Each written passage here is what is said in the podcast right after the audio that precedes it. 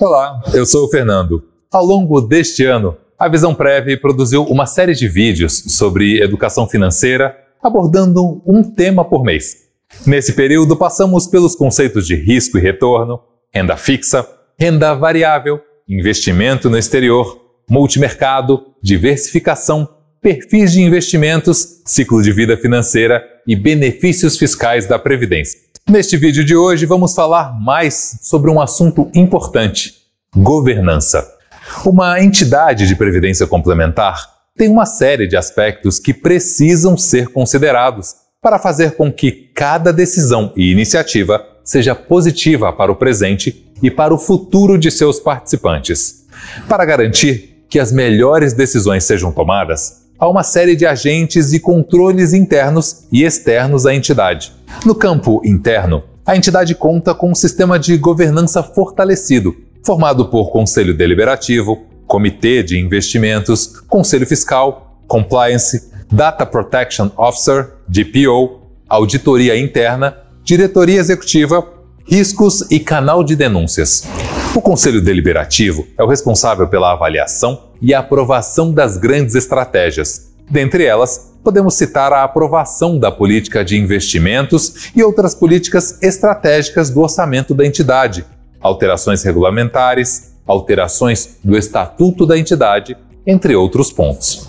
O Conselho Deliberativo é composto por seis membros, sendo quatro indicados pela patrocinadora e dois eleitos pelos participantes, o Conselho Fiscal é o responsável pela análise e aprovação das contas da entidade, pelo acompanhamento da realização orçamentária e pelos indicadores de gestão, entre outros pontos. Ele é composto por três membros, sendo dois indicados pela patrocinadora e um eleito pelos participantes. Já o Comitê de Investimentos é um órgão de apoio ao Conselho Deliberativo ele é responsável por realizar a avaliação técnica de todos os temas relativos a investimentos, envolvendo, entre outros, análise de risco e retorno, avaliação de novas estratégias de investimento e seleção de novos gestores. O comitê conta com cinco membros, sendo um representante da Visão Prev, dois representantes das patrocinadoras, um representante dos participantes e um profissional de mercado independente. A área de compliance reporta-se diretamente ao presidente do Conselho Deliberativo e dá suporte em temas relacionados à conformidade na rotina das demais áreas. Faz avaliação de integridade de parceiros e fornecedores, além de analisar controles de governança e implementar o programa de integridade da companhia. A Data Protection Officer é responsável por cuidar das questões referentes à proteção e privacidade dos dados pessoais de seus colaboradores e clientes, garantindo a conformidade da entidade à Lei Geral de Proteção de Dados, LGPD. A auditoria interna é subordinada aos conselhos deliberativo e fiscal e tem a função de auditar o ambiente de controle interno, com a finalidade de verificar o bom funcionamento dos processos e seus respectivos controles e propor ações de melhoria quando pertinente para mitigar possíveis riscos. A diretoria executiva atua submetida ao Conselho Deliberativo, elaborando propostas de políticas e diretrizes para a visão prévia, e ainda responde pela gestão cotidiana da entidade. E a Comissão de Riscos responde diretamente à presidência da entidade. Esta é a área responsável por avaliar os riscos operacionais e de investimentos da entidade. O sistema de governança da Visão Prev conta ainda com auditorias externas feitas por uma empresa de auditoria independente, pela patrocinadora e pela empresa certificadora da ISO 9001 e da ISO 27000. No campo externo, o setor de previdência complementar é regido por uma série de leis, instruções normativas, decretos, portarias e resoluções que dizem respeito à gestão das entidades, seus investimentos, governança, tributação, proteção de dados, pagamento de benefícios, entre outros. O setor é regulado e fiscalizado pelo Sistema Nacional Financeiro, que tem entre seus agentes o Conselho Monetário Nacional, CMN, um órgão deliberativo máximo do Sistema Financeiro Nacional, composto por três membros: Ministro da Fazenda, Ministro do Planejamento, Orçamento e Gestão e presidente do Banco Central.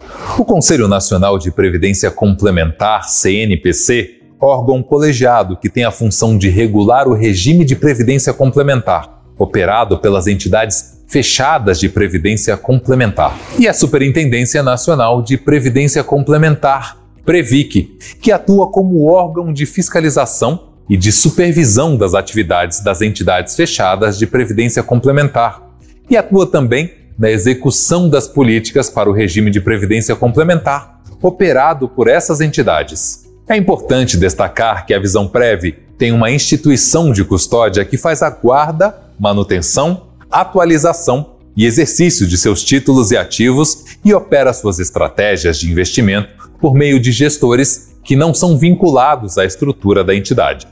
Esses agentes também têm seus próprios sistemas de governança e controle e têm que atender toda a legislação do sistema financeiro nacional sendo regulados por agentes como o Banco Central do Brasil e a CVM, Comissão de Valores Mobiliários. Lembramos também que a Visão Prev conta com o canal de denúncias, que é direcionado ao recebimento e tratamento de queixas sobre desvios de conduta, comportamento antiético, fraudes ou corrupção, de acordo com as premissas do Código de Ética da Visão Prev. O objetivo deste canal é dar transparência máxima às atividades da entidade e atender às melhores práticas de governança corporativa do setor. Trata-se de um canal que oferece total segurança ao denunciante, pois somente a equipe de auditoria possui acesso às denúncias recebidas. Existe sigilo, pois o denunciante não precisa identificar-se e todas as denúncias recebidas são obrigatoriamente apuradas e reportadas ao Conselho Deliberativo, independentemente do seu teor. Este recurso fica disponível no site da Visão Prev, no caminho que aparece aqui na tela. Todo esse sistema garante a segurança, transparência, ética e lisura nos processos e decisões da entidade, sendo sempre alinhados ao melhor interesse do participante. Bom, este vídeo é o penúltimo da nossa minissérie de educação financeira. No próximo vídeo falaremos sobre o fechamento do ano. Esperamos que tenham gostado dos temas e você que perdeu algum vídeo pode conferir todos no nosso canal do YouTube.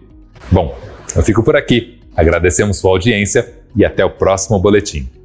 Obrigada, Fernando. Realmente é muito importante conhecer os órgãos que regulamentam e acompanham a gestão da entidade e que a mantêm em linha com as melhores práticas de governança.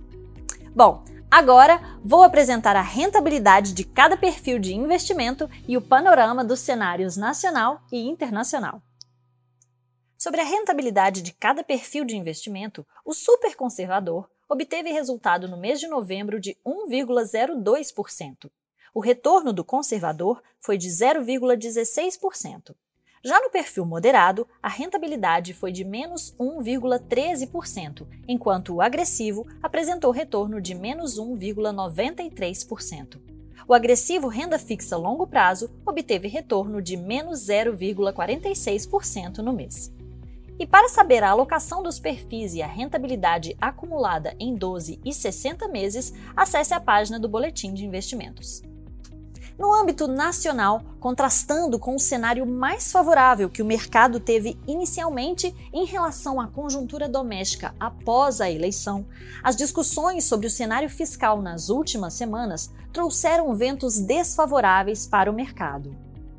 Dentre essas discussões, podemos citar a questão da PEC da transição, dúvidas quanto à equipe econômica que será formada e falta de visibilidade sobre o mecanismo substituto do teto de gastos. O mercado reagiu intensamente à deterioração das expectativas fiscais, já que esta pode dificultar o combate à inflação e, assim, manter os juros em patamares elevados por mais tempo, o que também impactaria negativamente as expectativas sobre a dívida pública, tornando incerta a sustentabilidade das finanças públicas.